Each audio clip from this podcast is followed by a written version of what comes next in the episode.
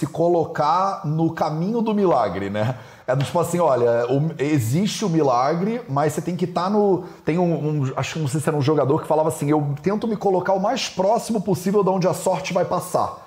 Então, é, é aquela coisa, parece que Deus estava com uma cozinha, né? Falando, gente, alguém quer uma cozinha? Só que faltava alguém dizer, então, tem uma cozinha aí? Você quer ter mais saúde? Gente, não tem segredo. É trabalho, disciplina e perseverança todo santo dia. Esse é o Projeto 0800. Você não tem dúvida se você segue o Vida Veda que a alimentação ela pode transformar o mundo inteiro, né? É, não só por causa dos hábitos né, que a gente tem, que tem muito a ver com a tua saúde, com a saúde do meio ambiente, com tudo que acontece na vida, né? As suas moléculas elas são formadas pelas coisas que você consome.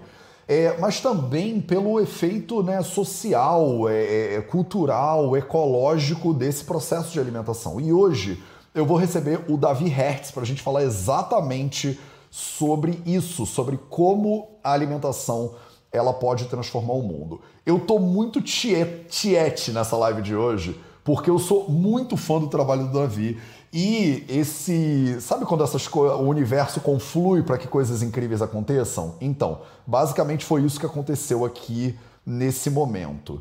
É, eu tô, eu tenho a oportunidade de trazer o Davi por causa né, de forças maravilhosas chamadas é, Monique Paulette. Então a gente vai ter essa conversa hoje e eu quero, deixa eu, ah, Duda, eu não consigo acessar o PDF da maneira como você subiu ele para mim. Ele tá bloqueado atrás de três camadas de, de coisas. Então eu vou ter que arrumar outro jeito de acessar ele. Mas não tem problema. Eu vou botar o, o Davi aqui no Instagram, que aí a gente escuta da própria boca dele. Se você puder, Dudes, arruma um outro jeito de me mandar essa parada para eu poder abrir ele aqui. Maravilha, estamos ao vivo. Davi, seja muito bem-vindo ao Projeto 0800. Bom, obrigado. Estão me ouvindo bem? Tamo, tamo te ouvindo maravilhosamente bem e dá para ver perfeito aí atrás também. Eu acabei nem te introduzindo muito porque, cara, eu tenho tantas perguntas para te fazer. E aí a gente se falou há três segundos, você falou, também tenho coisas para te perguntar. Quer dizer, acho que essa live vai ficar pequena, mas vamos ver o que, que a gente consegue, o que, que a gente consegue fazer aqui.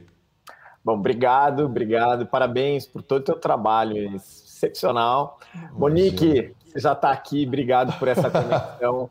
Eu liguei para a Monique e falei, Monique, estou com saudade. Em meia hora a gente saiu com esse projeto e eu falei na hora que vamos, porque estou num processo de tratamento Ayurveda, de uma transformação muito legal. Por isso que eu estou cheio de pergunta para você. E que eu acho que essas trocas que alimentam a gente, né? A gente vai falar de como a primeira comida pode transformar o mundo, primeiro é no diálogo, primeiro é na troca, Sim. primeiro é nesse encontro, né? Porque a gente vai descobrindo que a gente tem uma potencialidade enorme na vida. Eu também quero aqui agradecer a Rosa, que é uma das grandes inspirações e cuidou desse projeto para mim, pessoalmente, para eu poder estar aqui. Então, Monique Legal. Rosa e toda a Tal, que agora está trabalhando com ela. Sabe que eu tenho uma história? A Monique e a Thaís, a sócia dela, elas uhum. olharam a Gastromotiva em 2011, quando poucas pessoas acreditavam. E elas estavam começando a Tal e elas falaram, Davi, a gente vai ficar com a gastromotiva, a gente vai ficar com você, você não tem que pagar nada, porque isso é o nosso pilar social e a gente está junto até hoje. Então, assim, é a outra história, outra palavra que é gratidão. Então, diálogo, gratidão, estamos aí começando a olhar as coisas de como transformar o mundo pela comida. Sim, ou pela maravilhoso. Vida, né?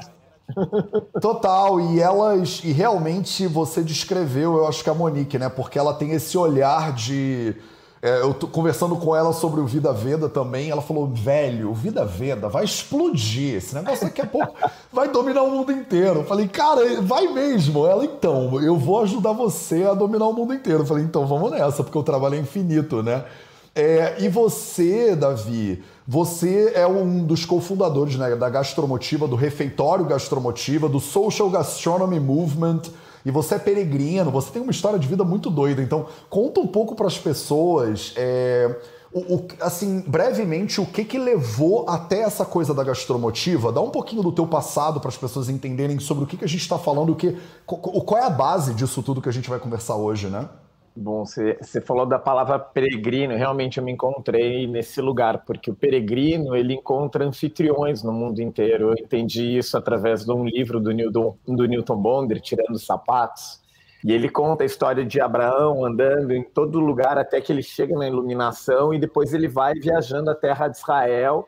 E ele era recebido por todos os lugares, mas ele também trazia as notícias. E quando eu mochilei por sete anos, eu estava em busca da minha identidade, eu me sentia muito fora do lugar, sabe? Sempre tentando encontrar o meu lugar, mas lugares como o Oriente, a Índia, a Tailândia me mostraram esse potencial de ter algo mais espiritual na nossa vida, conheci o budismo, a comida, os cheiros, aquelas cores todas, eu fiquei encantado, mas eu estava me descobrindo. E quando eu voltei ao Brasil, vi que eu não estava vivendo as minhas verdades, né? Eu sou gay, eu nunca assumi isso, morria de medo na minha vida, eu não encontrava o meu talento, não me achava um bosta é a palavra que veio aqui. Eu falo, meu, o que, que vai ser de mim? E a comida me salvou. Os cursos de gastronomia, eu cozinhava bem, adoro fazer patai, comida indiana, me tornei vegetariano. Nossa. E daí eu falei, cara, é isso. E quando eu me assumo como meu ser, né, e a gente está falando de, de, de Ayurveda, vida integrada, quando eu entendo que o que me alimenta, o que alimenta minha mente, meu corpo, meu espírito, essa unicidade eu sempre senti quando eu viajava. Então, virei chefe e me perguntei, mas é isso? E eu me encontrei na favela um dia, com todos os meus preconceitos, e indo fazer um projeto lá.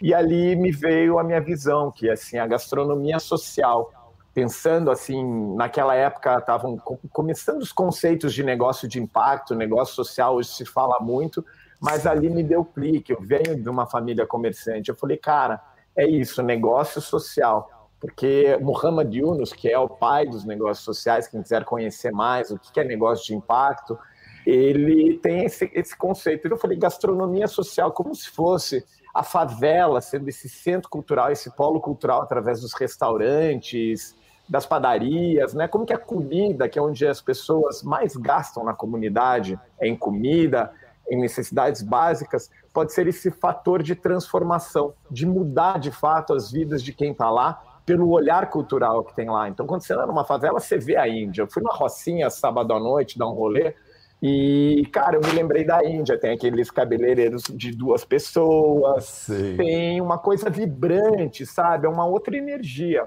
Então, como que seria naquele lugar andar com liberdade, andar com autonomia?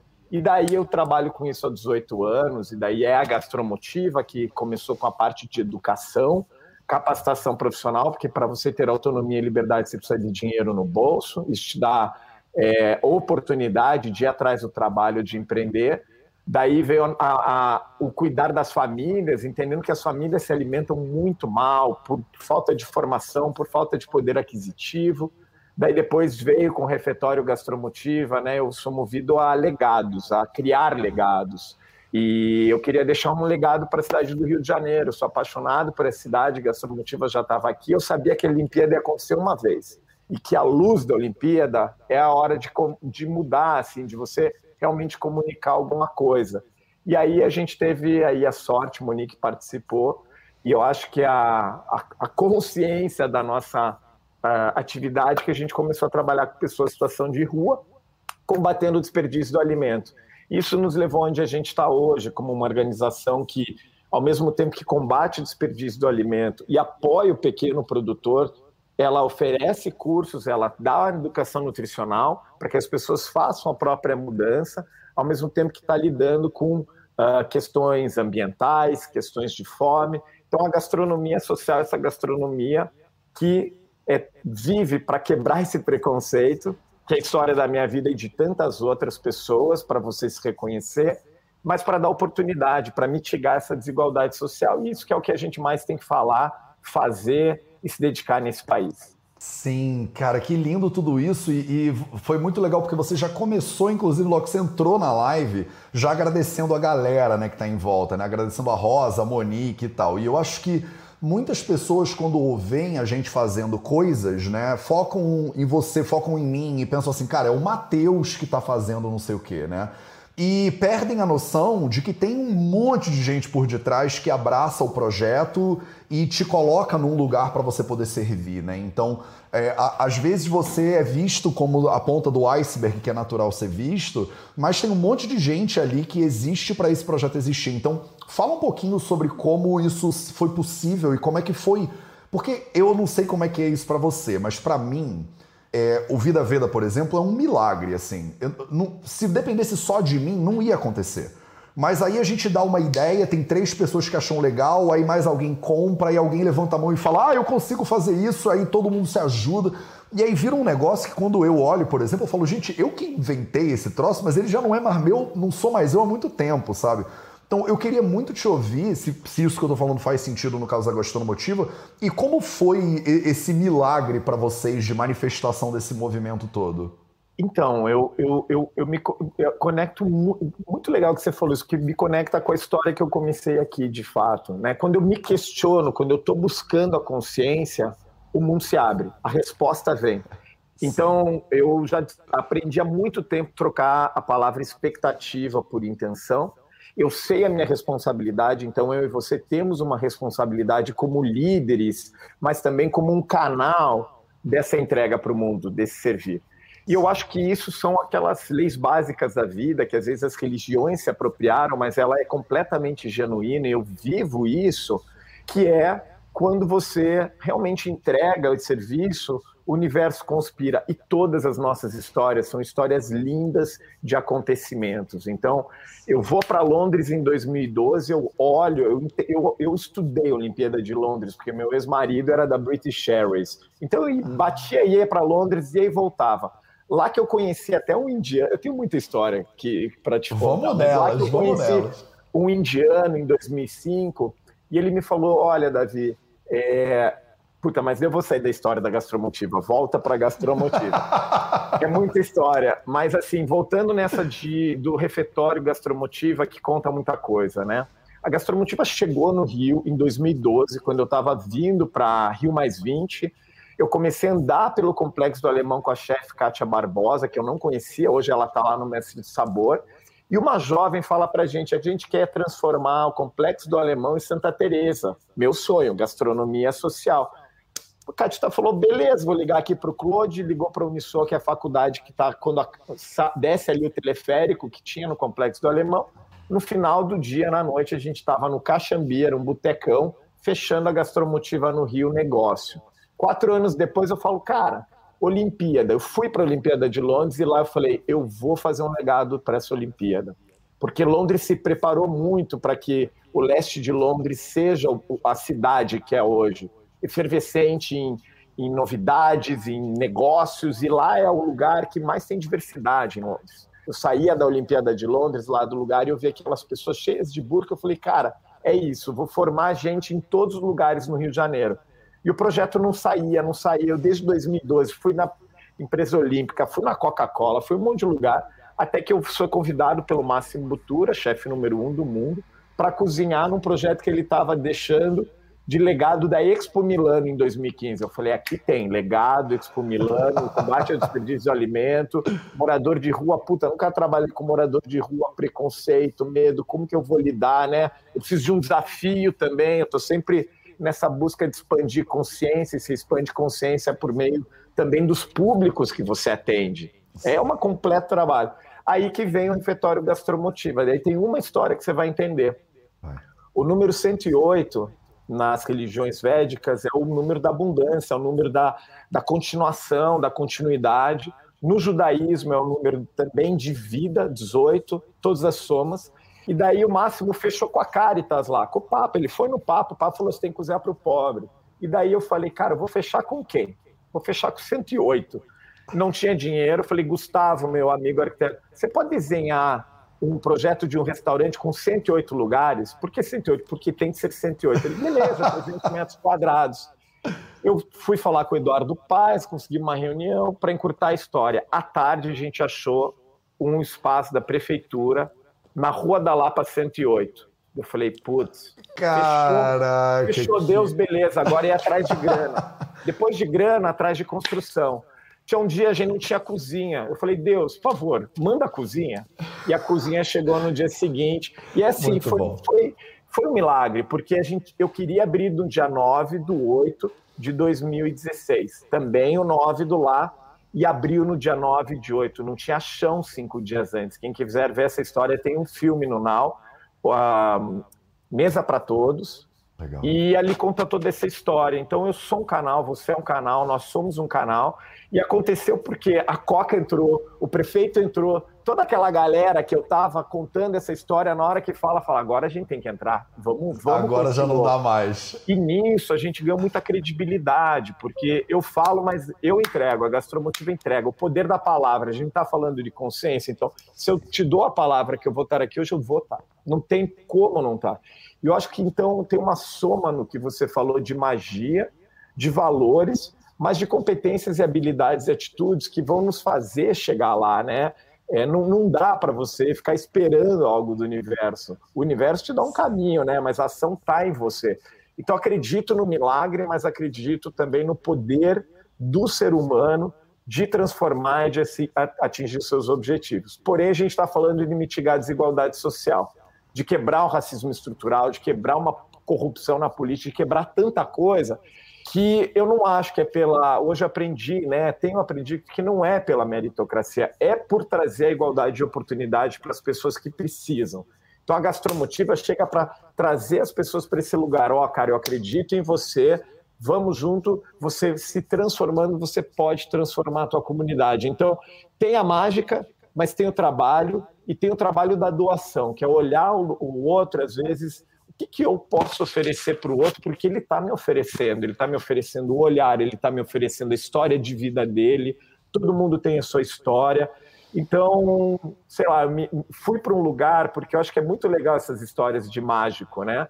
Mas a responsabilidade hoje do refeitório é da, é da equipe da gastromotiva quem cuida das pessoas que jantam lá, das 500 refeições são feitas lá do Banco do Alimento, é uma equipe tão engajada que faz coisas que eu nem imaginaria e nem tenho a, a, a competência de fazer. Minha competência é isso, é ficar aqui, é captar recurso, é comunicar essa ideia, mas eu não, não, não saberia fazer com tanta excelência o dia a dia, o cuidado.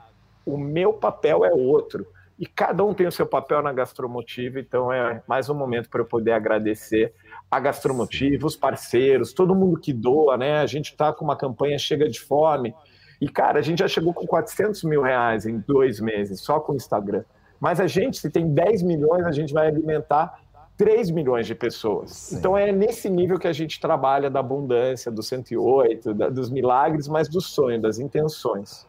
Maravilhoso. E o, e o trabalho é muito infinito mesmo. E eu acho muito lindo isso que você está falando de se colocar no caminho do milagre, né? É tipo assim, olha, o, existe o milagre, mas você tem que estar tá no. Tem um, um, Acho que não sei se era um jogador que falava assim: eu tento me colocar o mais próximo possível de onde a sorte vai passar.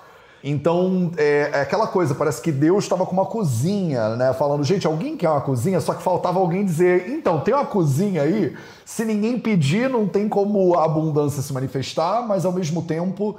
É, então eu vejo isso que você está dizendo, de, é quase como se fosse duas, dois, dois lados, né? Que chegam numa hora que confluem. E pra, é tipo um encontro perfeito, digamos assim sem querer romantizar também isso demais, porque tem uma relação infinita e um suor que não. Né? A gente sua, carrega caixa, trabalha pra caramba, mas quando você tem, é, é o que você está falando, né? Quando você vai no fluxo daquilo que você quer construir, parece que vai aparecendo recursos que você mesmo não tem competência para desempenhar. Né? Eu não tenho a menor competência para fazer o, o que a gente está fazendo hoje no Vida Veda. Não, não é, não é Mateus há muito tempo, entendeu? Que é o que você falou, assim, é, é olhar e ver como as soluções elas vão surgindo do próprio movimento. E imagina, aí a gente não tem nem. Não, che não chegou nem no dedo do pé do que vocês estão fazendo ainda, mas. Eu queria saber um pouquinho mais, porque eu quero chegar na parada da Índia e do Ayurveda mais para frente, mas agora queria muito ouvir você falar um pouquinho dos projetos então, porque você mencionou várias coisas aí no meio e para a galera que de repente ainda não conhece o Gastromotiva, fala um pouquinho mais sobre quais são os projetos que vocês estão desempenhando e como é que as pessoas podem ajudar, na verdade. Né? Você falou que tem uma campanha de contribuição aí para. É, e, se, e você fala sobre alimentar. É um número muito absurdo, né? Tipo, 10 milhões de pessoas, mas somos 9 bilhões, na verdade, 10 milhões é, é possível, né? Não é, não é um troço que é impossível. Então, Fala um pouquinho sobre quais são os projetos e como é que as pessoas podem se engajar nisso tudo. Tá, então vamos lá. Os projetos antes da pandemia, os projetos Sim. agora. Caramba, e a pandemia as pessoas podem ainda chegar junto Sim. e o sonho dos 10 milhões. Então são quatro Legal. perguntas em uma. Maravilhoso. Então eu vou contar a história de duas pessoas que estão aqui com a gente, a Milena e a Cláudia Quiroga. É, Milena, ela fez o curso de empreendedorismo da Gastromotiva. Tínhamos um curso presencial em São Paulo e Rio, agora temos no México, em Curitiba, Agora, esse curso é o Faça e Venda, então a Milena já faz um trabalho, a gente vai lá, ajuda ela a embalar o produto dela, faz todo o trabalho de uma consciência financeira, ajuda ela a melhorar o trabalho. Então, são muitas mulheres, na maioria mulheres mães solo, negras, que vão lá, é, jovens de periferia, e já faz um bolo, um brownie, faz uma coisa. Daí a gente fala assim: olha, a gente ajuda a te embalar o, o, o, teu, o teu produto e a gente vai te ensinar mais um produto vegano, vegetariano, para você talvez trazer, mexer um pouquinho na tua receita, diminuir o açúcar. Consciência, informação, Sim. conhecimento. Muitos deles saem fazendo, hoje tem o Juan, que tem mais de 70 mil seguidores, Juan Félix, depois eu coloco aqui. Legal. Ele hoje dá aula de comida vegana alguns vão para lá.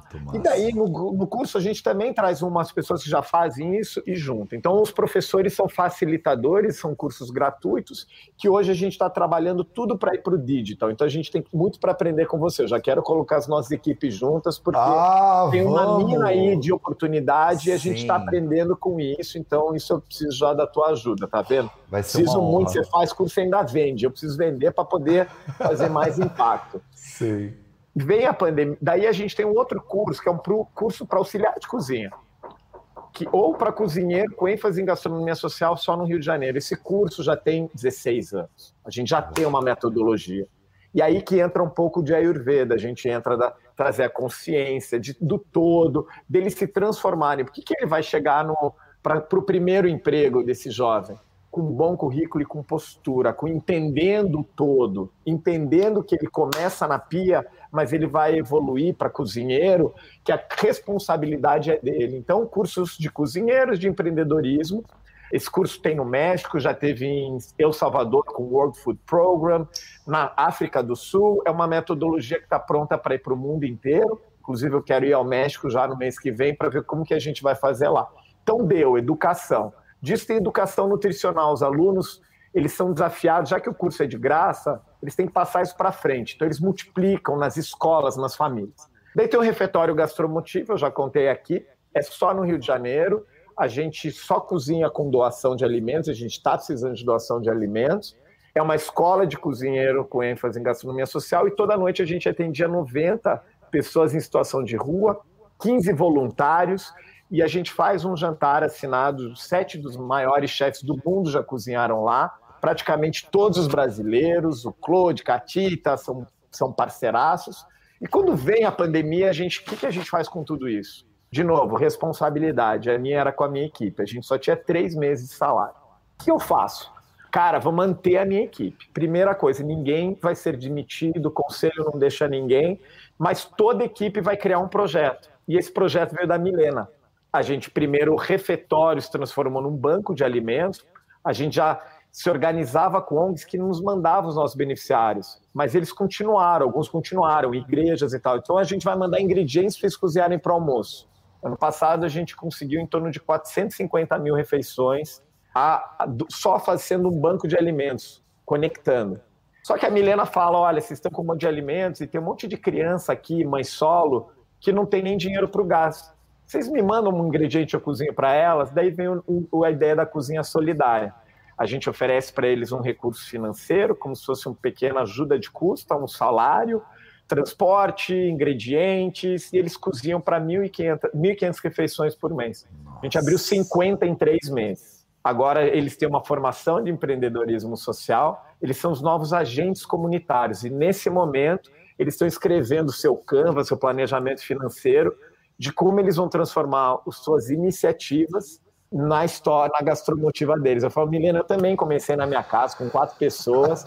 Você está fazendo isso, vai fundo, vai fundo que a gente está do teu lado. E agora abriu uma inscrição para mais 50. Pra ter ideia, um patrocinador, a Coca de novo, tinha dinheiro emergencial para a Amazônia. A Bia, que trabalha com a gente, a Dani, Clarice, o IME, conseguiram em três semanas abrir 15 cozinhas na Amazônia, com a faculdade do Amazonas. Então, o que, que eu estou querendo falar? Que tudo depende da articulação, da credibilidade tudo, tudo. E, da, da, e da resposta. Então, hoje a gente está com as cozinhas solidárias, a gente está captando 10 milhões de reais para abrir 108 cozinhas, obviamente, são 108, porque a nossa meta até o final do ano é alimentar, oferecer 2 milhões de refeições, e a gente vai conseguir, ano passado foi um milhão, e, e, transformar essa metodologia da cozinha solidária, que é a soma dos nossos 16 anos, na nova resposta da gastromotiva. Então, se a gente fizer essa live em dois anos, Talvez a gente já chegou nos 10 milhões de pessoas atendidas, mas minha meta, minha intenção que eu coloquei em 2019 é, de fato, transformar a vida de 10 milhões de pessoas. Então, hoje a gente está com um laboratório de inovação, já tem uma nova equipe, e a gente está buscando, através da tecnologia, mensuração, que é muito importante agora a gente mensurar dados, poder criar mais coisas ou potencializar tudo que a gente já faz para que, de fato, 10 milhões de pessoas sejam incluídas economicamente na sociedade e possam sim transformar suas vidas. E, e eu sou movido a isso. Então, quando você fala carregar caixa ou estar aqui, eu estou porque eu sei por que eu estou aqui, eu sei onde eu quero chegar. Então, esses são os projetos e essa é a, a nossa grande, o grande barato. Todo mundo na gastromotiva está é, tá conectado com o mesmo propósito. A gente sabe porque a gente está lá. A gente sabe por que, que a gente acorda todo dia e isso ameniza um pouco a dor que estamos todos sentindo agora na, na pandemia. A gente agora é tudo online, tipo, ontem teve uma reunião de equipe e a gente ouviu o nosso projeto Memória, porque a gente está investindo nisso agora para sedimentar nossa história, poder olhar o passado para construir o futuro.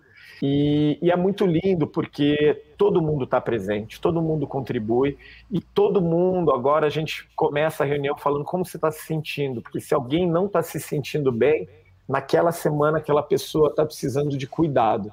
Então a gente faz dentro o que a gente faz fora. E isso foi grande, o grande ganho da pandemia, né? Saiu da hierarquização e a gente tem todo mundo a nossa responsabilidade, o nosso afeto e o nosso respeito e confiança e a nossa positividade, que são os valores, alguns dos valores que nos movem. Maravilhoso. Eu nossa, muitas coisas sobre o que você está falando. A primeira é que a gente tem reunião de equipe do Vida Veda hoje também, e a gente sempre começa a reunião de equipe com primeiro que tem a equipe inteira, né? Somos quase 20 agora. E a gente começa passando o microfone por todo mundo e pessoa, cada pessoa responde o que, que eu preciso para minha semana ser perfeita, né? Então a pessoa ela já coloca ali para todo mundo, olha, eu preciso disso aqui. Tipo, às vezes alguém pode ajudar, às vezes é só uma questão de falar, né? Tem gente que fala, cara, eu preciso que chova porque tá muito quente aqui no Rio de Janeiro, por exemplo. E tem um pessoal que fala, cara, eu preciso que o Matheus me entregue aquele documento que tá só faltando isso para eu avançar. Então, a gente tem essa roda de compartilhamento. Segunda coisa, que no Vida Veda eu ensino os quatro pilares da saúde, né? E um desses pilares é a alimentação. E esse ano a gente está tentando criar é, uma, um instituto dos quatro pilares para focar em alimentação, movimento, sono e silêncio e ensinar as pessoas a fazerem isso melhor. E vocês já estão fazendo o pilar da alimentação, então assim, o que vocês precisarem da gente, conta comigo, porque o que eu puder ajudar vocês e a gente no instituto que nem nasceu ainda do Vida Veda ou o próprio Vida Veda, cara, vai ser uma honra, porque é, eu acredito muito nisso, né? O poder da alimentação Bom, é um dos pilares que a gente ensina e que na tradição védica, milhares e milhares de anos atrás, eles já falavam, né? Eles chamam de ahara, né? A alimentação ela é a base da vida do ser humano, não tem como é, você individualmente sobreviver, né? E eu fiz um congresso, a gente organizou um congresso esse ano sobre os sete maiores inimigos, as sete doenças que mais matam, né? E todo mundo todos os profissionais, teve presidente da Associação Brasileira de Alzheimer, cirurgião, nutricionistas, todo mundo fala sobre como a alimentação é uma forma de prevenir essas doenças. E quando você fala sobre o impacto social, mais do que alimentar 10 milhões de pessoas, eu já estou com 108 milhões na minha cabeça, diga-se de passagem. Assim, eu estou pensando, 10 milhões, acho que dá para ir a 108 milhões aí, já que o número cabalístico, né? É, e, e a não só tem a possibilidade de mudar a sociedade, como faz com que a pessoa melhore de saúde, quer dizer é, doença cardiovascular e câncer, que são os dois maiores assassinos de brasileiros, por exemplo, que afetam desproporcionalmente a população é, de, mais, de menos renda e a população negra. Eu conversei com é, o Dr. Fleury Johnson outro dia sobre racismo estrutural na medicina, inclusive aqui no Vida V, no, no 0800, e ele estava falando sobre as doenças que afetam de maneira desproporcional a população negra, no caso no Rio de Janeiro, ele é formado na UFRJ. Então, é, além de alimentar, né, de encher a barriga e te dar energia para você ganhar dinheiro ou para você trabalhar, é também não morrer das doenças que mais matam e que são que você pode prevenir por alimentação e estilo de vida. Então, assim, absolutamente fundamental. Acho que a gente está totalmente alinhado com o que vocês estão a transformação que vocês querem ver no mundo é a transformação que eu quero ver no mundo. E eu quero saber também é porque você falou da Índia, né? Do, do, dessa, dessa da influência nos sabores e tal e tal. Fala mais um pouquinho sobre esse teu. É, não sei se é uma fascinação ou uma admiração pela cultura oriental. E é, sobre esse, esse molhada de pezinho que você deu no Ayurveda. Então, acho que eu gostaria de te ouvir um pouquinho qual foi o interesse que surgiu aí sobre o Ayurveda e como é que tá essa saga do Ayurveda. Você falou, tem um monte de dúvidas sobre o Ayurveda, eu acho que eu quero tentar tirar algumas, pelo menos hoje.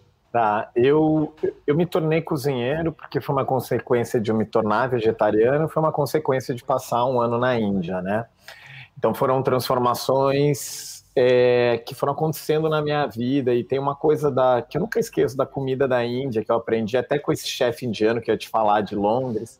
Sim. Ele tem um espaço em Cotim que ele me falou em 2004 que ele estava montando uma escola para transformar as receitas milenares ensinar porque estava se perdendo na Índia. E, e daí ele estava reciclando a terra, esperando a terra ali se regenerar. E mesmo assim eu fui para lá, fiquei com a família dele, eu estudei o cardamomo durante alguns dias, depois estudei o macis, né, a noz moscada. E nisso eu comecei naquela região da Índia a entender um pouquinho e conhecer o Ayurveda, fiz uma massagem, mas não era algo que veio presente para mim. Talvez era algo que eu realmente, que nem você falou, eu flertava, né? E diversos momentos da minha vida, e aos seis anos atrás, eu fui buscar num retiro espiritual, na, na, na privação da alimentação, de novo, uma luz para entender onde eu estava na minha vida e para onde eu ia, né? E isso afetou muito, assim, né? Eu fiquei sem beber sete dias, sem comer durante 14, foi lá em Piracanga. E eu saí de lá vegetariano, eu só comi carne no dia, no terceiro dia que o refeitório gastromotivo abriu. Aquele refeitório, para mim, também é uma expressão do meu amor incondicional ao mundo, que eu aprendi nesse retiro que era o caminho do amor.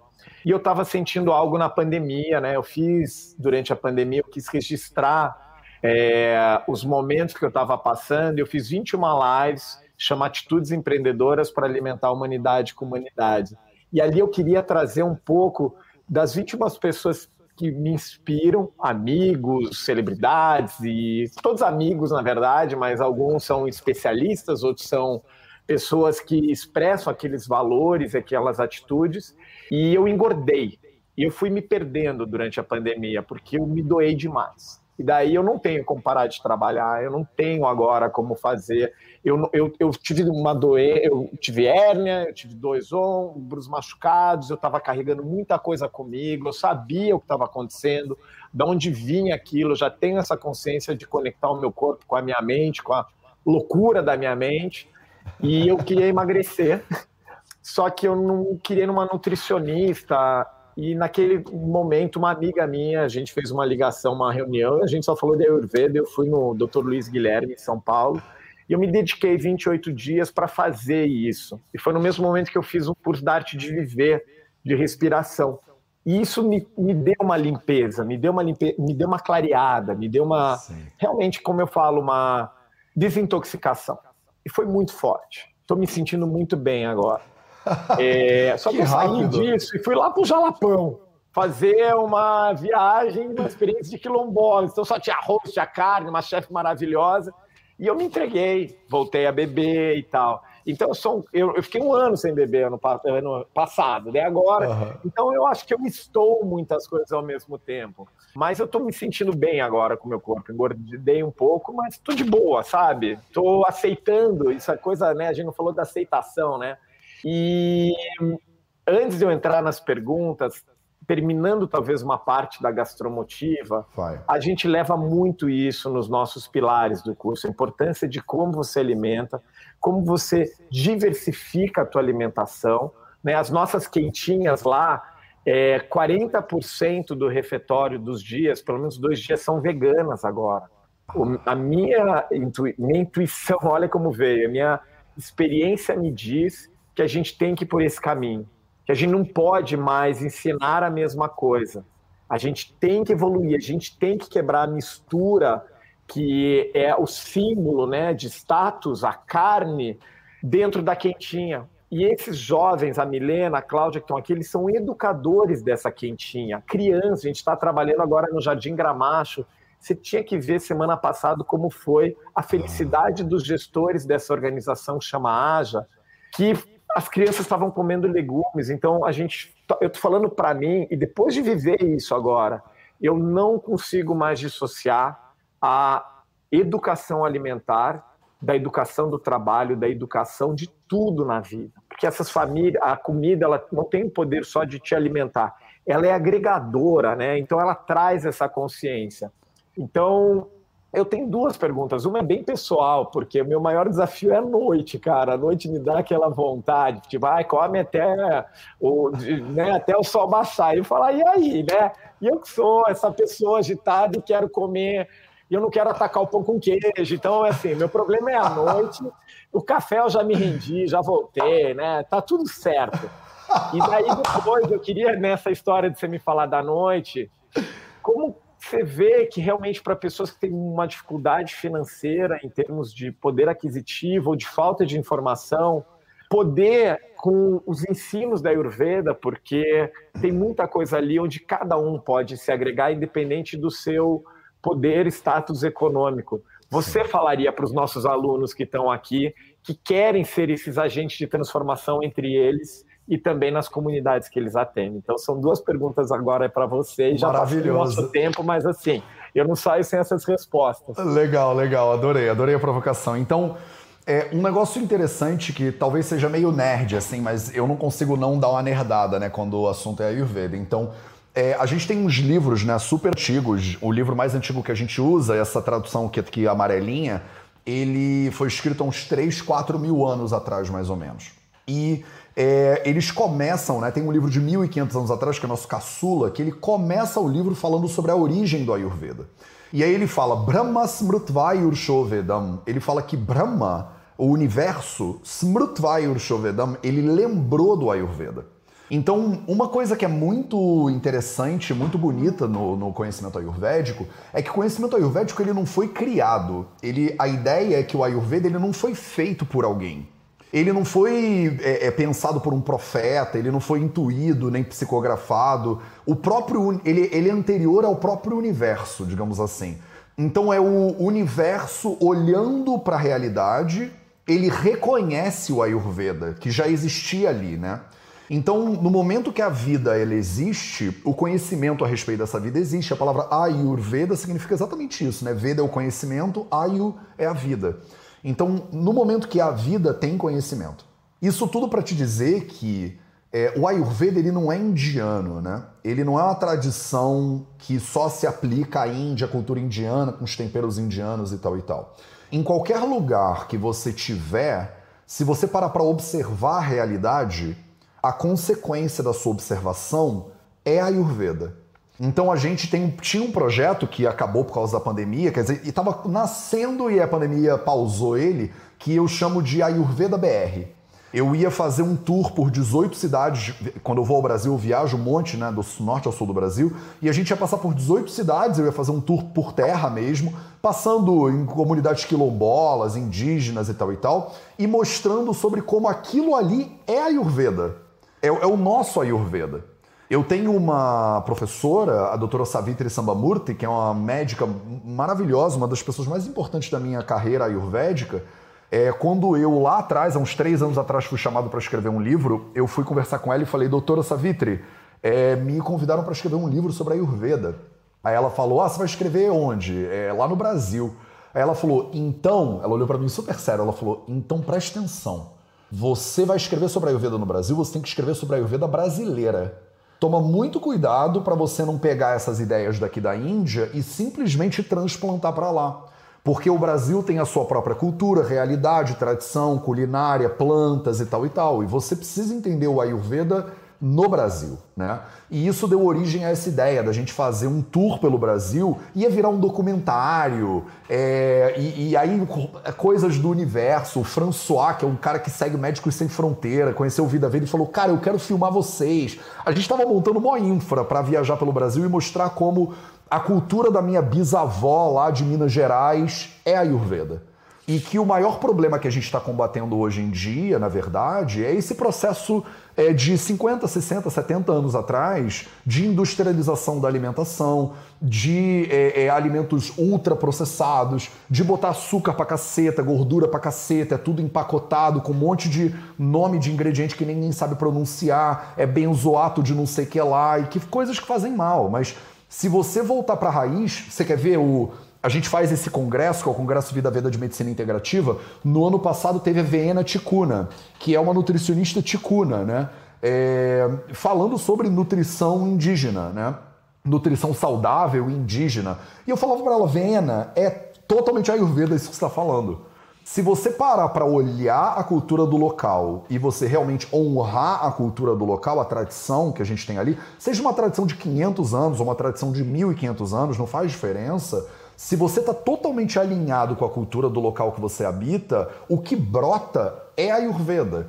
Então a ideia de que as pessoas tinham essa ideia, e eu no, no Vida Veda eu, eu fico batendo, né, é, para insistir que a Ayurveda não é usar ghee na comida.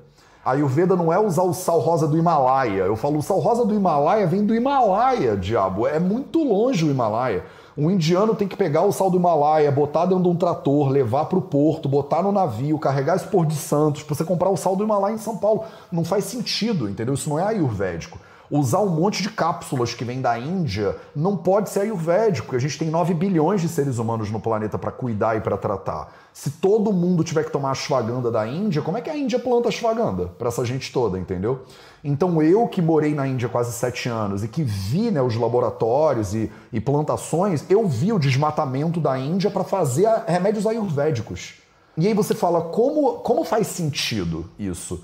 Uma pessoa que está dizendo que ela está fazendo ayurveda ela nutria a saúde dela com base no desmatamento do, da cultura tradicional indiana para ela tomar bacopa monieri, entendeu? Será que não tem nada no Brasil? Será que aqui em Portugal, por exemplo, não tem nada local de Portugal? E aí, quando eu vou descobrir, por exemplo, a cultura mais local, a tradição é, de ervas, por exemplo, daqui de Portugal, você vê coisas maravilhosas aqui em Portugal, que não tem no Brasil e que não tem na Índia, e que são mais ayurvédicos, por estarem sendo feitos em Portugal, do que você importar um remédio é, é, indiano para tomar em Portugal. Então, eu acho que esse é o primeiro ponto, assim, que é muito fundamental, né? É, as populações aí do Brasil, do interior, quanto mais próximas da cultura, da tradição, é, da, da, natureza, quanto mais local. Porque esses termos todos agora estão na moda, né? A gente fala de local, blá blá blá. Mas isso é totalmente ayurvédico. Os Samhitas, 3 mil anos atrás, eles falavam sobre como Ayurveda é você estar tá totalmente é, conectado com o teu ambiente. Você comprar os teus produtos, você sabe o nome do cara de quem está comprando, entendeu?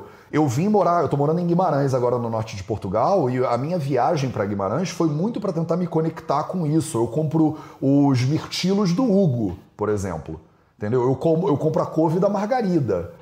Então, é, essa sensação de que eu sei de onde está vindo isso, o cara planta a menos de 10 quilômetros da minha casa, é, e tem uma galera aqui que está preocupada com esse contato, foi uma necessidade que eu tive, porque lá na Índia e no Ayurveda moderno, muitas vezes a gente está se distanciando disso. Eu acho que o movimento que vocês fazem, por exemplo, na gastromotiva, de educação, tem muito a ver com o que a gente fala de Ayurveda. É muito ayurvédico, Davi, é muito ayurvédico. Então, eu acho que é mais fácil a população tradicional quilombola ou indígena e tal e tal seguiu a Ayurveda do que a galera que lê o livro lá do Vasant Lada ou do Deepak Chopra e tenta fazer aquele Ayurveda de fora. Então, quando eu cheguei no Brasil, por exemplo, pela primeira vez, as pessoas me diziam, achavam que a Ayurveda era comer arroz basmati, ghee e tomar um monte de erva indiana. E eu falava, não é nada disso. No Brasil tem arroz vermelho, por exemplo. Arroz vermelho selvagem Se você abrir o Charaka Samhita, que é um livro de 3 mil anos atrás, no capítulo de arroz, ele fala Rakta Shali Shrestha. O melhor arroz é o arroz vermelho. Ele não fala o melhor arroz é o arroz basmati. E as pessoas tinham essa sensação, porque o basmati ele é indiano, o indiano ele é melhor, e eu falava, não, vai pegar o arroz biodinâmico vermelho do sul do Brasil, ele é muito mais ayurvédico do que se você importar um arroz made in India lá, entendeu? Daqueles. Então, essa redescoberta da nossa cultura, muito antes da gente ser invadido, eu acho que década de 70, 80, quando é, o capitalismo deu essa guinada que a gente deu hoje em dia, de comer um monte de produto empacotado, industrializado, fazer seis refeições por dia. Eu não acho que você precisa jejuar. Eu não acho que você precisa virar monge. Eu não acho que você precisa fazer sete dias de jejum. Eu, por acaso, fui trabalhar na Califórnia numa clínica especializada em jejum terapêutico de água. Então eu já tive a oportunidade de supervisionar jejum de 30 dias. A pessoa fica um mês inteiro só tomando água. Num contexto de clínica moderna, inclusive. Eram médicos modernos, não era galera de Ayurveda muito doida, não. E, e é impressionante né, o poder do jejum e tal. Mas essa reconexão é mais poderosa ainda, eu acredito. E aí, faz sentido isso que eu estou dizendo antes de eu partir para a noite, para o noturno? É, eu acho que faz muito sentido. A minha indagação é. Eu acho que isso a gente tenta trazer ao máximo. São algumas pessoas que absorvem mais. A gente tem aqui a Vanessa, que colocou a Maristela Sodré, que é uma chefe espetacular aqui da aula, passou no curso. Assim, comprem produtos da Maristela. Eu acho que elas já vieram meio preparadas para chegar na Gastromotiva e a Gastromotiva foi o canal. De novo, a lei da atração, né? E agora elas viraram multiplicadoras. Mas eu queria te propor para que você faça uma live com elas, sabe? Assim, para elas te fazerem umas perguntas de como Legal. elas, como potencializadoras, que estão ali no centro da favela, abrindo a porta delas para atender uma pessoa em situação de rua, podem continuar isso mais. Eu acho que tem muito mais coisa, uma o que eu queria te propor é para você fazer uma live com alguns Acho dos nossos alunos. Legal. Para que a pergunta seja deles, para o Carlos Renato, que está lá em Jacarezinho, em Manguinhos, onde eu vou visitar ele amanhã, e ver aquela fila que não para de aumentar de gente com fome, sabe? É, é, nesses níveis que eu quero chegar cada vez mais, conversando com pessoas como você, que eu acho que é um trabalho de duas mãos, né? Você é. poder fazer isso cada vez para uma população que nem você falou, quilombola, mais brasileira possível.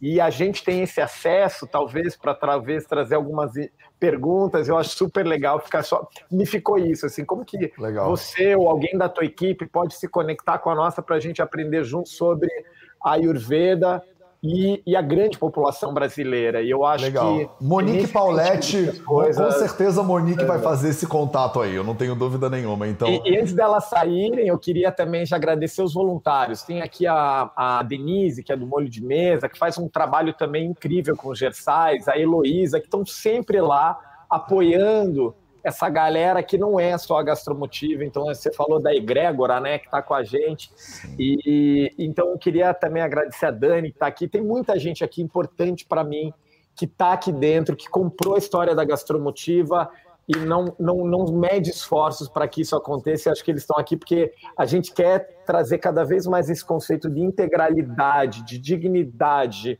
de compaixão, de humildade, de entrega, eu acho que é isso que eu vim buscar aqui com você nesse maravilhoso nessa nesse ensinamento, né? Que você aí é, a Monique falou que você até estudou uh, na Índia. Você tem uma história aí, mas eu sei que você não pode contar a tua história. Fala para mim da noite, mas você Sim. foi estudar os manuscritos, né? É, então, eu morei na Índia quase sete anos e eu sou o primeiro brasileiro a se formar em medicina lá na Índia com foco em Ayurveda. Então, esse curso, eu sou o primeiro português também, homem português. Tem a Vina Balakrishna, que foi a primeira portuguesa, mas eu sou brasileiro e português, né, ao mesmo tempo. Então eu tenho essa dupla nacionalidade. E, e lá na Índia, então, eu estudei, né, com os meus professores e mestres e gurus, e também na universidade e trabalhei no hospital público. Então, você imagina um hospital público na Uau. Índia que a gente atende 140 pessoas a cada três horas, você tem três minutos por paciente. Então, assim, eu entendo totalmente ter uma fila de seres humanos esperando para ser atendida e pessoas com fome, doentes, passando mal e você tem que fazer o melhor que você pode com a, o que você tem, entendeu? Eu acho que a Índia, é, trabalhar no sistema público de saúde indiana me preparou para muita coisa na vida hoje em dia. Então, é, temos muito que conversar sim e assim, é isso, uma hora não vai ser suficiente e não tem pílula mágica, né? Com certeza, por exemplo, quando você me fala dessa questão da galera que tá lá, né, tentando alimentar essa população que tá com fome e tal e tal, já me vem à cabeça como criar, né, uma microestrutura que se alimente, né? Será que não tem uns terrenos baldios aí dentro dessa comunidade que não dava pra gente plantar, por exemplo, neles? E aí isso envolve é muito além, né, do esforço só de produ de cozimento da comida, né? Tem uma galera lá da permacultura que vai ter que fazer esse terreno funcionar bem pra caramba. E a própria comunidade vai plantar suas próprias couves e a pessoa vai ver, a criançada vai ver a comida nascendo. Então, é o que você disse, né? O potencial de transformação da, da comunidade como um todo. Porque não é só a pessoa, o cozinheiro que vai lá e prepara aqueles alimentos e dá a comida, mas todo mundo que faz parte daquele contexto se sentir parte daquele processo, né? É a dona Elsa que, que produz as couves ali no quintal dela também, e que leva as couves dela, porque sempre sobra. Quem produz couve não come toda a couve que produz, então que doa um pouco para a comunidade. E aí você cria pacotes, né, autossuficientes, porque é isso, né? Suficiência alimentar é uma questão de segurança mesmo para a própria população. Você chega numa situação que a gente está hoje em dia, ah, não pode circular, e aí vê como tem lugares que faltou comida em alguns lugares, porque a comida vinha sempre de fora. E tem um monte de terreno que a gente poderia revitalizar e plantar coisas incríveis, entendeu? É, a gente está com essa ideia. Que bom que você trouxe. A gente, nas três cidades, sempre compra de um pequeno produtor. Aqui no Rio é Fátima dos Orgânicos. Ela quer montar uma cozinha solidária porque ela está ali Legal. cercada por favela e a gente vai levar isso. Isso está no nosso, no nosso radar. A Vanessa que está aqui, talvez ela não, não faça um negócio social já, mas ela vai montar uma horta orgânica dentro do lugar que ela leva, que são uma casa de dependentes químicos em Bangu, para que essas pessoas dependentes químicas tenham a horta como uma horta e, e escola. E esse é o projeto Sim. que Vanessa faz agora, depois de ter passado por Cozinha Solidária. Então, estamos conectados, tá tudo. Não, tá tudo total. E, e, você vê, por exemplo, eu trato alguns pacientes de adicção, né? Eu, eu sou médico também, né? Então eu vejo pacientes quase todo dia. É, você pegar um paciente, por exemplo, de depressão e colocar ele para trabalhar na terra e ele vê a planta que ele está plantando crescer e a planta que ele colheu alimentar uma outra pessoa, eu fico todo arrepiado. A é. sensação de propósito que dá para a pessoa e de que ela faz parte de um contexto, a integração social, é absurda. Então, uma coisa que não, a gente não vai parar de falar nunca, né, Davi? Você sabe que a, a teoria moderna de adicção ela deriva de uns experimentos que foram feitos é, que pegam um ratinho, botam o ratinho dentro de uma gaiola lá, é, com uma mamadeira de heroína, né, por exemplo. E aí o ratinho mama lá uma mamadeira de heroína, aí depois de um tempo ele vai ficando viciado, ele vai mamando, mamando, mamando, chega uma hora que ele morre. E aí os, é, muitas pessoas tiraram a conclusão de que se você expuser um sistema biológico a uma droga, ele se vicia e ele é, é não tem opção, né? Então, daí vem a questão da luta às drogas, esse bando de loucura e violência que a gente faz hoje em dia, de prender as pessoas, que afeta desproporcionalmente populações é, de menor renda e negras também. É, porque vem dessa ideia de que você não pode ter. Se você encostou na maconha, você vai ficar viciado e vai morrer. Né? É uma boa droga de entrada, você vai. Ah, vai tudo por água abaixo. O que eles falham de mencionar é o, o outro lado desse mesmo experimento, que é pegar esse mesmo ratinho, botar ele dentro de uma gaiola, botar uma mamadeira de heroína, mas dentro dessa gaiola você bota também umas rodinhas, bota um parque de diversão de ratinho, bota outros ratinhos e ratinhas ali dentro. E aí o ratinho, num contexto social, onde ele tem coisas para se divertir, onde ele se sente parte de um contexto, ele está integrado com os outros ratinhos, ele mal encosta na mamadeira de heroína. Então, o vício, inclusive, a falta de propósito, a depressão, a ansiedade, elas têm muito é, de, da sociedade.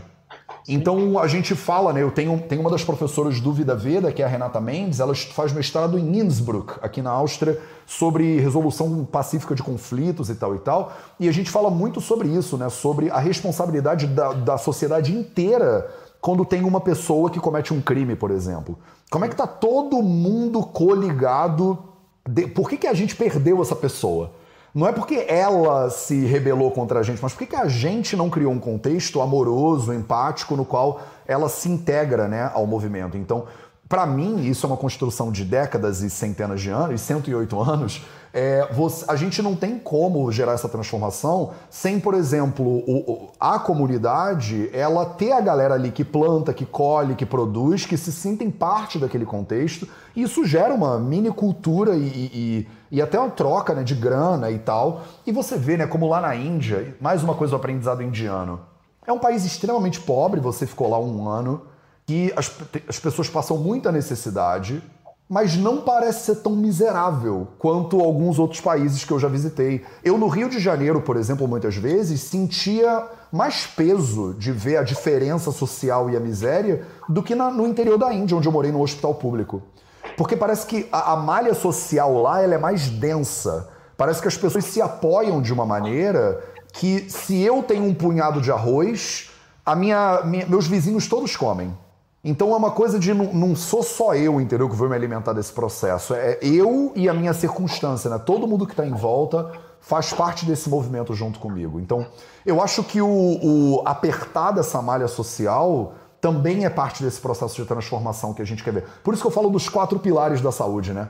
Quando a gente fala da pessoa fazer movimento, do sono, que é coisa do noturno aí também, do silêncio, que é a capacidade da pessoa parar e respirar e, e se observar e observar o que tem à volta dela. Isso tudo é fundamental, né, para a pessoa ser mais feliz e estar tá melhor integrada. Então, de novo, eu acho que a gente pode falar disso para sempre.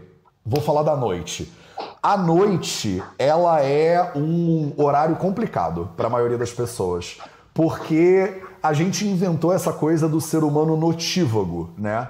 E a palavra notivago significa que você vaga, você caminha de noite, né? Só que o bicho ser humano que a gente é, o Homo sapiens sapiens, a gente não caminha durante a noite, na real. Então, todo mundo que eu conheço que acha que é noturno, se eu pegar essa pessoa e botar ela três horas da manhã no meio da Amazônia, essa pessoa ela não sobrevive, provavelmente, né? Porque a gente não enxerga bem de noite, a gente não é rápido, a gente não é forte, a gente, a gente é meio ridículo em termos de órgãos sensoriais comparados com qualquer tigre, né? Então o tigre come você sem você nem se dar conta de que tinha um tigre ali, né? O que aconteceu foi que há cento e poucos anos atrás tinha um sujeito lá soltando pipa e aí ele né, fez a primeira lâmpada elétrica e a gente desenvolveu energia elétrica. O problema é que o ser humano tem uns dois, 200 a 300 mil anos de existência. Desses 200 mil anos, 199.900 praticamente no escuro. Com fogo, né, tem 5 mil anos que a gente usa velas, por exemplo. Mas a gente há 100 anos, mais ou menos, começou a ter luzes, equipamentos eletrônicos, softbox, ring light, laptop, celular, essas coisas. E o corpo humano ainda não chegou no. no, no na... A gente vai se acostumar com isso daqui a mais alguns milhares de anos, mas a gente ainda não se acostumou. Então o corpo humano ele sofre com essa, esse bombardeio de é, informações. Eu estou falando tudo isso porque a noite ela tem muito a ver com essa retomada da natureza do corpo humano. Se eu colocar você lá em Cavalcante, na Chapada dos Veadeiros, num lugar que não tem muita luz, que não tem muita atividade, 9 horas da noite você já vai estar tá bocejando, provavelmente. Sim. Você não vai estar tá nessa pilha, entendeu? Você não vai ter fome, porque no, no, o corpo já está desligando, o metabolismo já riou, a digestão já está mais lentinha. Então, qual é o problema de pegar o ser humano natural e criar uma expectativa de que um ser humano que mora em São Paulo no Rio de Janeiro vai chegar perto desse troço. É que você cria uma pressão, né? Como é que você está me manifestando aí, que, que parece que é incoerente. É do tipo assim, pô, a culpa é minha, eu sou um indisciplinado. Mas não é que você é um indisciplinado, é que você mora em São Paulo, no Rio de Janeiro, tem luz pra caceta. Você abre a, a porta de noite e entra luz na sua casa, de noite entra luz na sua casa. Então você precisa é, entender que você está num ambiente que não é natural. E aí eu acho que dá passos na direção de buscar introduzir mais natureza é, natureza do, do, do, corpo humano dentro da tua rotina. Né? O que isso significa? Por exemplo, eu indico para os meus pacientes, no momento que o sol se pôs, diminuir as luzes da casa também. Corta pela metade as luzes da casa. Você devia estar numa penumbrinha. Porque aí você começa a trazer o corpo de volta para aquela pro fluxo natural, entendeu? Acordar cedo, por exemplo, os samhitas ayurvédicos... Trancar a geladeira, falam, né? Trancar a geladeira. Então, a geladeira é um negócio, é um emissor de luz branca, parece um hospital, né? E oh, só, vou trocar a luz vê, da geladeira, gente. Exato, tira a luz da geladeira. Abre, tira a luz, da, tira a luz da geladeira, porque independente da comida, só de você abrir a porta da geladeira, aquela luz que vem na tua cara, ela já bagunça a tua produção de melatonina, por exemplo, que é um hormônio essencial para você dormir direito à noite. Então, os samitas ayurvédicos, o Ashtanga Hridayam, que é um livro de 1500 anos atrás, no capítulo 2 dele, o capítulo 2 é sobre dinacharya, né, as rotinas diárias do Ayurveda. Ele começa o capítulo com Brahme Muhurta Utistet Sostoraksharta Mayu Shaha. Se você quer ter uma vida longa, se você quer ter uma vida é, saudável, você deveria acordar no Brahma Muhurta. Brahme Muhurta Utistet. Utista é acordar, é levantar, né? O Brahma Muhurta é um horário mais ou menos uma hora antes do nascer do sol. Olha que loucura, né? Você virar uma pessoa no Rio de Janeiro e falar, você devia acordar quatro e meia da manhã, apesar de que tem muitas pessoas que acordam, infelizmente, que pegam três horas de condução para chegar no trabalho.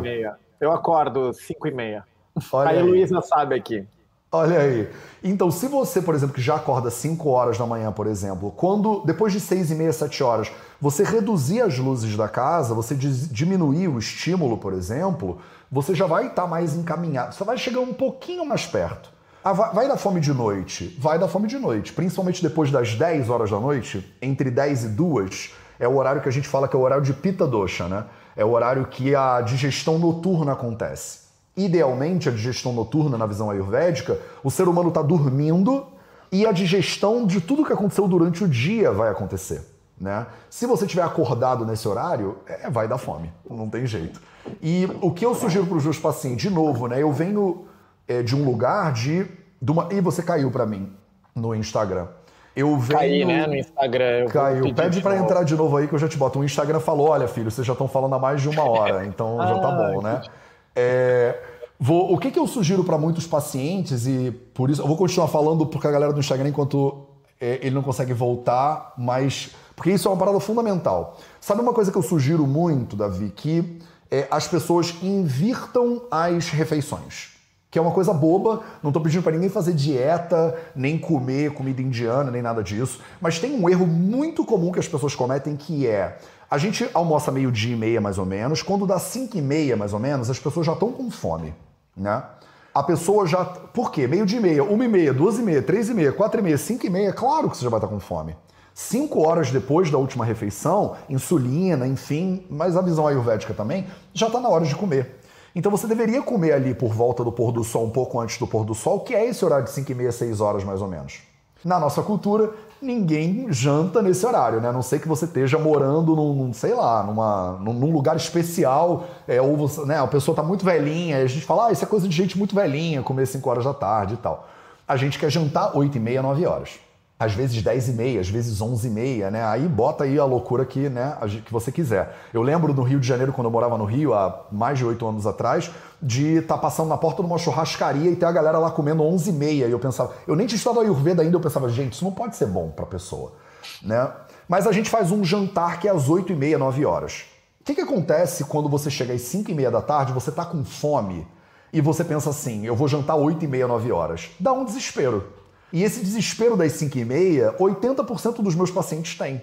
Eles falam, Matheus, dá umas 5 horas, às vezes até 4 e meia da tarde, me dá uma loucura, eu preciso comer. Só que ela pensa assim, cara, eu vou jantar que horas? 8 e meia. Eu falo, de agora até 8 e meia, eu vou esperar 4 horas para comer, mas de jeito maneira. Então eu vou comer o quê? Eu vou comer qualquer coisa. E eu vou comer qualquer coisa para quê? Para dar uma tapeada, para dar uma enganada na minha fome. Só que para o Ayurveda, a fome é fundamental para a saúde e para o metabolismo. Você não devia enganar a sua fome. Toda vez que você engana a sua fome, você está gerando um problema para a tua saúde. Você está é, é, penhorando a sua saúde, está hipotecando a sua saúde, está trocando é, é, como é gato por lebre, que eles falavam antigamente, né? Então, o que, que eu falo para os meus alunos e alunas? Você não está com fome 5 e meia, 6 horas? Tô. Então, janta 5 e meia, 6 horas. Faz uma refeição grande ali naquele horário. Ah, mas o meu horário, mais o meu chefe, mais o meu trabalho. Sim, é um trabalho de mudança de horários na sociedade inteira. Mas tem muita gente que tem liberdade de fazer os seus próprios horários. E eu falo, faz uma janela de uma hora de jantar entre 5 e 6, janta e volta a trabalhar mais uma hora depois, não tem problema para mim. E aí, se der fome, 8 e meia, 9 horas, aí você lancha 8 e meia, 9 horas. Nem tô pedindo pra pessoa fazer jejum, nem seguir a, a dieta do dosha. Não tô falando nada, não é, não é nenhum mistério, mas é simplesmente olhar para a natureza da digestão humana, que é a digestão ela piora em direção ao sono. Ela não melhora. Se você faz um lanche bobo e um jantar forte, você está indo contra o fluxo. E não adianta, não é Shiva, entendeu? Não é Ganesha, não é Deus que não quer que você digira a comida da noite. É na, a natureza do corpo, é o Ayurveda. Não tem jeito, entendeu? Então, se você faz um jantar potente 5 e meia, mas é, tem que ser um jantar legal, que você faria 8 e meia, 9 horas. Com a fome das 5 e meia, que é uma fome boa pra caramba, quando chega 8 e meia, talvez você nem esteja com fome. E se tiver, come uma coisinha. Não, você não vai morrer, entendeu? Mas você já vai estar muito mais alinhada para você poder ir dormir com menos comida digerindo. Agora, vê como a gente faz hoje. Tô com muita fome, como pouco. Quebro, engano a minha fome. Oito e meia, já não tô mais com tanta fome. Aí eu como muito. Tá tudo errado. Aí como perto da hora de dormir. Dormindo você não vai digerir bem. Quando você não digere bem, na visão do Ayurveda, você gera toxinas, a gente chama de ama, o alimento mal digerido. Aí a pessoa acorda de manhã zoada. Aí ela acorda zoada, dormiu mal, teve um sono leve, girou do lado para cama pro outro, acordou para fazer xixi no meio da noite. Aí ela acorda zoada ela pensa assim: o que eu preciso fazer para minha vida ser boa? Aí eu vou tomar um café. Aí o café deixa ela mais ansiosa, ele prejudica a digestão, aí a pessoa já começa. Aí vai virando uma bola de neve, percebe? A origem do problema tá lá na falta de respeito do impulso natural do corpo de querer comer mais 5 e comer, comer querer menos às 9. Mas a gente às vezes vai atropelando a natureza lógica do corpo e quando vai resolver o problema, aí vai no médico e ele dá um homeoprazol, porque você tá com refluxo. Só que não para para olhar o horário que você tá jantando, percebe? Então o Ayurveda é essa é esse empurrãozinho para a pessoa tentar muitas pessoas, os haters, né, quando querem me, me é, criticar, falam assim: Isso aí que você está falando não é Ayurveda, Matheus, isso aí que você está falando é bom senso. E eu adoro esse negócio. É, Ayurveda bem feito tem cara de óbvio. A sensação que as pessoas, meus alunos e alunas mais falam para mim que tem é: Cara, tu falou aquilo, me deu uma sensação de que por que eu não pensei nisso sozinho? Por que, que eu precisei do Mateus falar esse troço em voz alta? E não é para ser dogmático, não é para você aprender sânscrito, você não tem que aceitar Shiva no seu coração. É simplesmente parar para explorar a realidade da tua vida, o teu contexto, o teu corpo, do jeito que eles são. E aí, com base nesse conhecimento, viver, entendeu? Eu, eu falo de, dessa, dessa dinâmica entre consciência, que é você saber o quem você é e o que você precisa, e coerência, que é você aplicar esse conhecimento na prática. Porque às vezes a gente até sabe, né? Mas a coerência falta. E às vezes consci... a consciência também não existe. Aí eu venho aqui quase todo dia para ficar falando essas coisas com as pessoas. Tentei resumir pra caceta e a gente falou que ia fazer meia hora de live, Davi. Nunca, né? Nunca seria.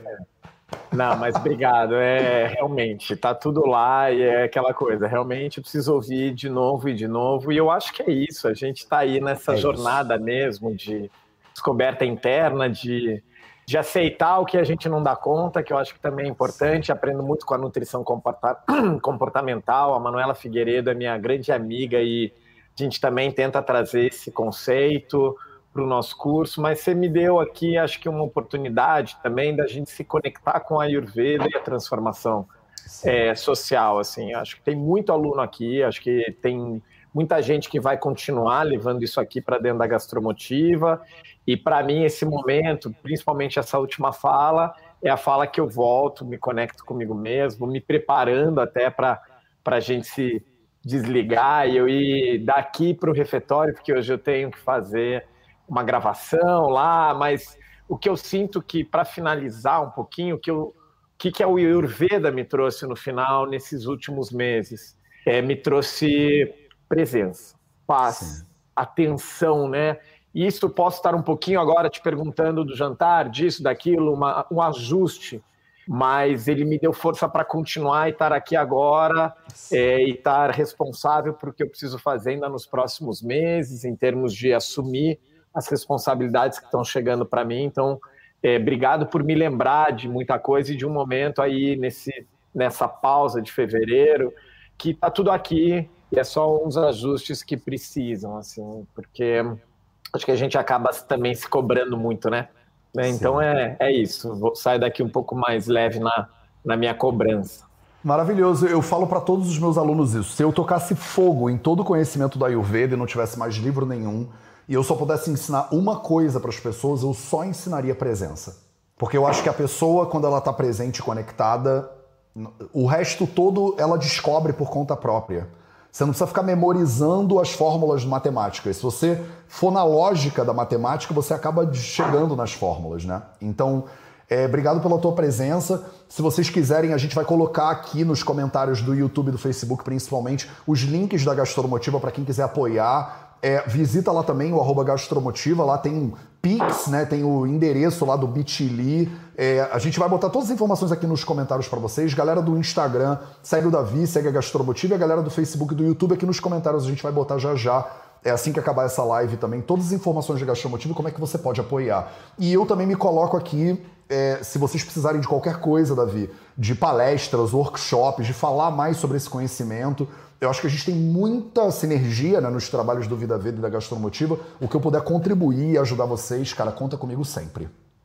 Então tá bom, obrigado para você, parabéns aí pela tua equipe, a Duda, todo mundo que se conectou com a, com a minha, com a nossa da Gastromotiva. Legal. Fica essa essa mensagem do Ayurveda, né? Como se se vê, como você se percebe, que é tão importante a gente se perceber como potência, né? Tem um café que me veio agora lá de Singapura que chama de Awesome Café. Você é incrível. e eu acho que é isso, meu sonho, que todo mundo se ache incrível. Eu acho você incrível. Tem muita gente que entrou aqui, Carlos Renato agora, pessoas que eu vou encontrar ele amanhã fazendo um trabalho é, espetacular ali em Jacarezinho e falou: Davi, vem aqui, vamos ver. Então, assim, você é incrível, Carlos. Eu dedico aqui para todos esses alunos que vieram essa live, que vocês possam levar esse, essa energia para todas as quentinhas que vocês entregam para quem está hoje precisando dessas quentinhas e, e, e, passando por essa insegurança alimentar. E a gente está falando aqui de muita segurança do ser humano, né? Da presença. Então, aquele momento que vocês entregam essa quentinha é aquele momento que vocês trazem um pouco de segurança e cuidado. Então, é a vocês que eu dedico essa live. Obrigado, Davi. Obrigado, galera. Nesse dia 18, diga-se de passagem, 8 mais 1 dá 9, que a gente possa passar por 10 milhões de pessoas alimentadas em direção a 108 milhões também. E temos muito trabalho pela frente. Obrigado, Davi. Obrigado a todo mundo que estava aí hoje. Esse foi o nosso projeto 0800 e a gente se vê de novo amanhã. Beijo para todo mundo e até a próxima. Tchau, tchau. Valeu, tchau, tchau.